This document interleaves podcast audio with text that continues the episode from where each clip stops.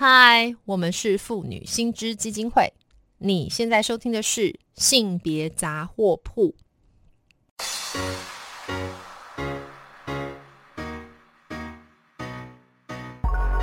从生活看性别，与你分享生活中的性别故事。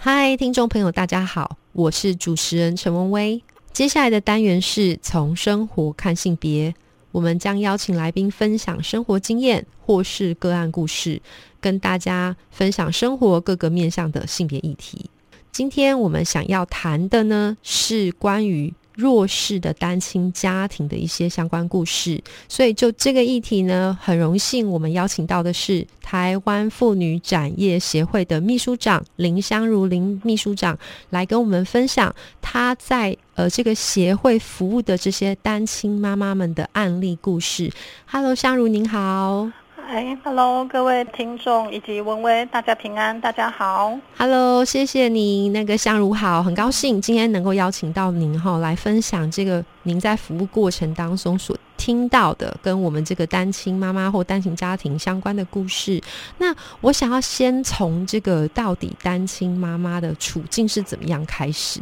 就我所了解，我们日常也都知道说，单亲妈妈本来就蛮辛苦，因为他们要一肩扛起家庭经济跟照顾的责任。我想这个身心压力很大。那尤其是今年疫情升温以来啊，我猜想哈，就是说，尤其呃，我们从一些数据就已经知道，女性从事的这个服务业其实受到的冲击非常大，所以很多很多他们减少了工作收收入，甚至还失去了工作。那所以我也想直接请香如来，是不是跟我们的听众分享一下，从您这个参与这个妇女展业协会所服务的单亲妈妈们，他们现在主要面临的问题包括哪一些呢？是的，本来哦，单亲家庭就有很多的不容易哦，但单亲妈妈却在这疫情当中有更多的辛苦哈。我想说，从这个呃，我们知道单亲妈妈她必须在啊照顾孩子，还有生活，还有收入好这部分来做一个平衡。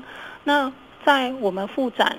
陪伴的就业的单亲妇女当中哈，我从非典型就业这来看哈，就是说我们非典型就业就高达了百分之五十二。一般来说，哈，我们说有固定的工作时间、地点和雇主的就业叫做典型的工作。是。但是相反的，如果说是非典型工作，就包括了，例如说是派遣的工作、嗯，聘雇的约，就是聘约聘雇的临时员工、定期契约工等等这样子。那这几年来，这疫情哈，不单是影响了大家，更加是加重了影响我们很多单亲家庭、单亲妇女，因为。疫情而工作连带性的受到影响，收入减少，甚至我们可以说经济断层。我们常常会听到妇女说，她再交不出房租，她就要被房东赶出去了。嗯，但终究是说，面对这个呃工作收入不稳定，也容易受到疫情或整体经济环境的影响的这个部分。我们就是就去年陪伴单亲妇女的经验当中发现到，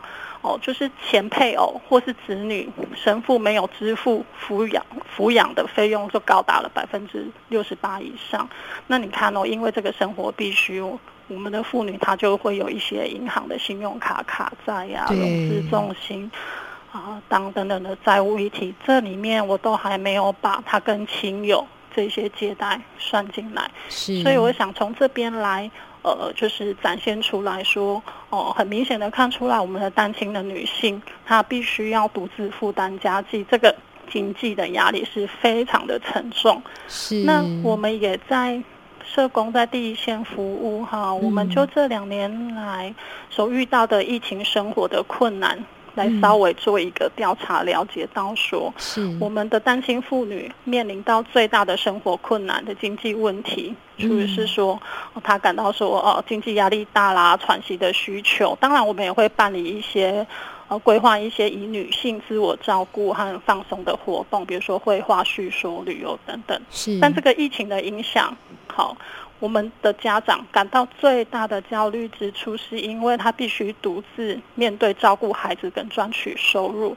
加上缺乏支持系统，比如说当初他离婚不一定是受到娘家的支持，是他的亲友不一定很能够知道说单亲妇女她离婚，那离婚之后的状况到底是怎么样？我们的妇女常常她不知道后援在哪里，对对，担心家长深深的担忧说，那如果哎，你说疫情啊哈居隔了或确诊，他应该要怎么办啊？要如何面对经济断炊这件事情？如果说他必须。小孩子他可能预防性停课，或者是确诊，或是居，就是他需要居隔，他一定要马上放下手边的工作回去照顾孩子。是。那随便我们来说好了，如果说要买快筛机，这对妇女来说又是一个负担的压力。对对对对。所以这部分我们也都要陪妇女一起来想办法。另外，也有部分的单亲家长。哦，他好担心哦，就说，哎，那学校停课或自身染疫，他没有办法工作，那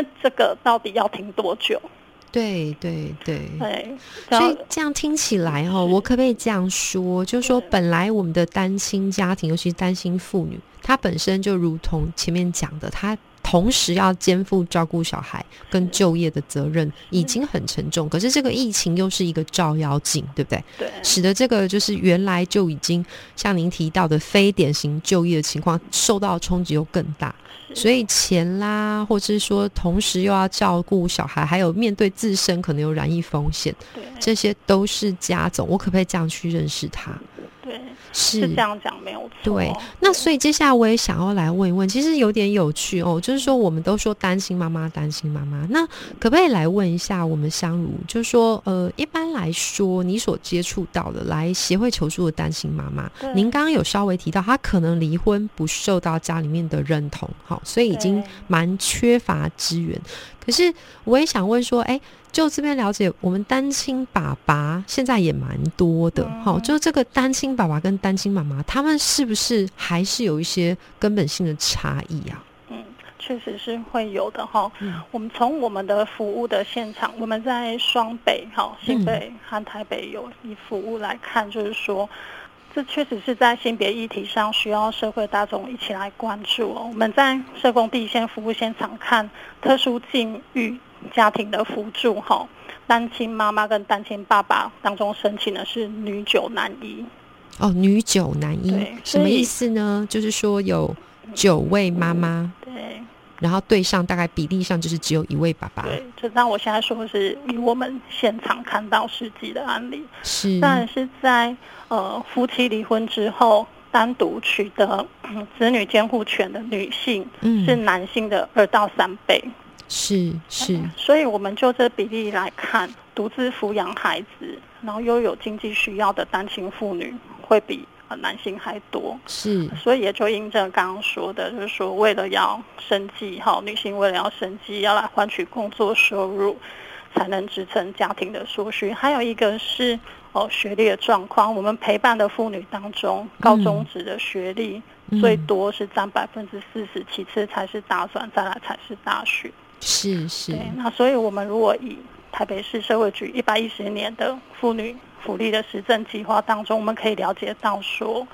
哦，这是低于就是女性平均教育的，好是大学学历最多，就是占百分之三十六点零四，也就是说我刚刚讲的来对照的看，是我们的妇女她整个可能因为呃交往的过程、生育、待在家里面照顾孩子，也影响了她。在劳动市场上面，可以卡位啊，嗯，嗯，或者是说他在职场上面的竞争的延续，对不对？因为我们知道，常常比方说，又因为怀孕或生产照顾家人，常常都是这个女性，好要去牺牲自己原来呃就业的可能。所以，所以我们还会说，女性确实在这当中，呃，可能跟男性。的这个一样是单亲的处境来说，当然单亲爸爸有他辛苦，然后可能说啊，男性的情感的部分，或者是男生可能，男性有些部分他可能不知道要怎么表达，都都有可能。但我现在表达是说，就我们现场看到的单亲妈妈跟单亲爸爸啊当中那个辛苦的部分，确实女性在。呃，经济啦，还有照顾部分的平衡，还有因为呃生育照顾部分，它的那个发展整个受限。所以就更容易落入就是这个贫穷的这种状况。对，所以也就说，哎，最后他可能就只能选择非典型的工作方式来维持家庭生活等等。是是。那所以面对像这样子，我们当然知道，就是这个台湾妇女展业协会长期以来都有在辅助哦，协助这些单亲妈妈。那可不可以？所以因此也请这个香如秘书长。跟我们的听众介绍一下展业协会这边过去曾经做过哪些的协助或支援，或是我们的协会呃主要呢我们在处理哪些议题呢？嗯，我们主要话就是面对呃这些妇女来求助，她可能是呃被离婚，或者是这个她面对单亲的状况，因为我们有一些妇女她可能发现她。其实单亲有很多原因，然后有的是遭受家暴了，在这些确实，呃，另另外一个伴侣他没有办法跟他一起担负家庭责任，只有他自己一个人，或是受暴等等，他也确实很难在关系存续，或者是说啊，呃，男女朋友的关系当中还没进入婚姻，婚姻他发现自己怀孕了，所以我们提供服务，大家就是危机的。呃，处理危机的陪伴，那当中会提供一些经济的协助、法律咨询，是，因为可能呃离婚上面会有一些呃需要有财产分配上面的，或者是说他呃遭受家庭暴力，可能会有需要一些法律上面的协助。那如果必要的话，我们也会连接安置辅导。等等，那在这当中，哦，确实刚好提到疫情的这些的状况，可能在家庭关系里面，小孩突然间都不用去上学了，跟妈妈待在家里面，那个关系有时候也会很紧密，不过有时候也会很紧张。对对，所以家庭关系的辅导、陪伴、亲子关系经营等等的，那我们当然也提供情绪支持这一些，或是说职业的。呃，赔礼啊，或是说居家的呃居居住的部分，可能就是租屋的资讯，我们都会连带性的提供。那在妇女就业服务部分，我们会提供啊就业资讯、好求职的资讯，盘点妇女的能力，是职业的咨询，好就业的辅导。还有职场的相关适应等等，是，所以看起来这个的服务真的是相当的多元哈。我们说这个从这个危机的处于一开始，比方您刚刚提到的遭受家暴，到后来包括这个法律咨询啊、安置啊，甚至在这个福利资源的运用等等。好，好像都有一些介入。那我其实几，其实接下来我就要问一个，就是比较第一线好奇的问题，就是说，因为刚刚香如也提到了哈，您刚刚提到一个个案，您说这个呃，比方说他是在这个以小吃摊贩。为工作对为业的这个单亲妈妈哈，您有提到说，这个近期因为这个疫情的关系，她可能就又要带小孩在身边，然后她这个又没有办法继续工作，那导致说像她这个房屋的租金都缴不出来了。那所以像这样子的话，我们这个呃展业这边都如何去提供相关的支持呢？嗯，我们一开始会对于呃妇女就单亲家庭的纾困的部分，嗯，来来做协助。再会连接呃有关于就是我们其他社福单位的资源，帮他做一个整合。那当然我们呃一些社福单位或公部门的呃给的这些经济资源如果不够的话，我们自己本身单位会跟企业募款来提供补助款等等的。那那其实我们也有妇女哈，因为坦白说这也是蛮个无底洞，所以我们有些妇女她到最后。也因为这个经济的因素，她有点屈服，然后会投靠亲友寄居啊，等等，她的生活品质形态受到改变。对对，所以啊，我们也会希望说，确实也可以希望社会大众更多的来。关注就是单亲家庭、单亲妇女、单亲儿少的这一些他们的处遇跟需求。那所以我就要来问一下我们相如。那所以如果我要很核心的问你，对我们一般的听众朋友，如果他想要来关心他们，或者说我们怎么样去多做一点事情，可以去改善我们这些单亲妈妈的处遇，有没有什么样的方法，或您的建议是什么？我觉得就呃，有几项建议在。我们如果看到单亲家庭的时候，其实。我们遇到蛮多单亲妈妈，她孩子她其实蛮担心人家标签她的，是，哎，比如说就是一个孩子的话，就常听到学校可能有人会说你就是没有爸爸妈妈教好的，没有教养的孩子，或者是说单亲妈妈就是学历低、很贫穷，好会可怜他。我觉得我们可以。呃，用比较健康的态度来看，说确实我们的妇女跟孩子是遇到了某哪一些情形。那我要用性别平等的态度来看待，特别是妈妈，她可能是因为我们要跟国家倡议有一个友善的托育的资源，我们的孩子才可以有地方托育，妈妈她才可以有足够的空间哦来接受就业的培训，到职场上就业等等，而不是只有呃单单的看在哦就是单亲家庭很。可怜，然后呃，可能甚至是标签他们了解，所以看起来就是两个面向。我们每个人都要能够认知到，说其实单亲这件事情并不是什么可耻的事，对不对？因为其实就我的了解，我们台北市双北离婚率其实已经高达四成。是，换言之，其实就是。未来其实我想只会有越来越多的单亲家庭的出现。那我们怎么样重新去看待单亲家庭，然后不要对他们贴标签？但更重要，我想相如刚刚提到的，我们怎么样让向社政府去做倡议哈，让我们所有的人、所有的妇女都能够享有一个比较便宜并且令他安心的公共托育。是的，我想他才有机会去发挥自己的所长，进入这个。就业市场，我们需要一个真正友善的政策。是，我想这个，呃，就请香如跟尤其我们妇女心知，还有我们听众朋友，大家一起共同来努力，继续推动喽。嗯，OK，谢谢香如今天接受我们的访问。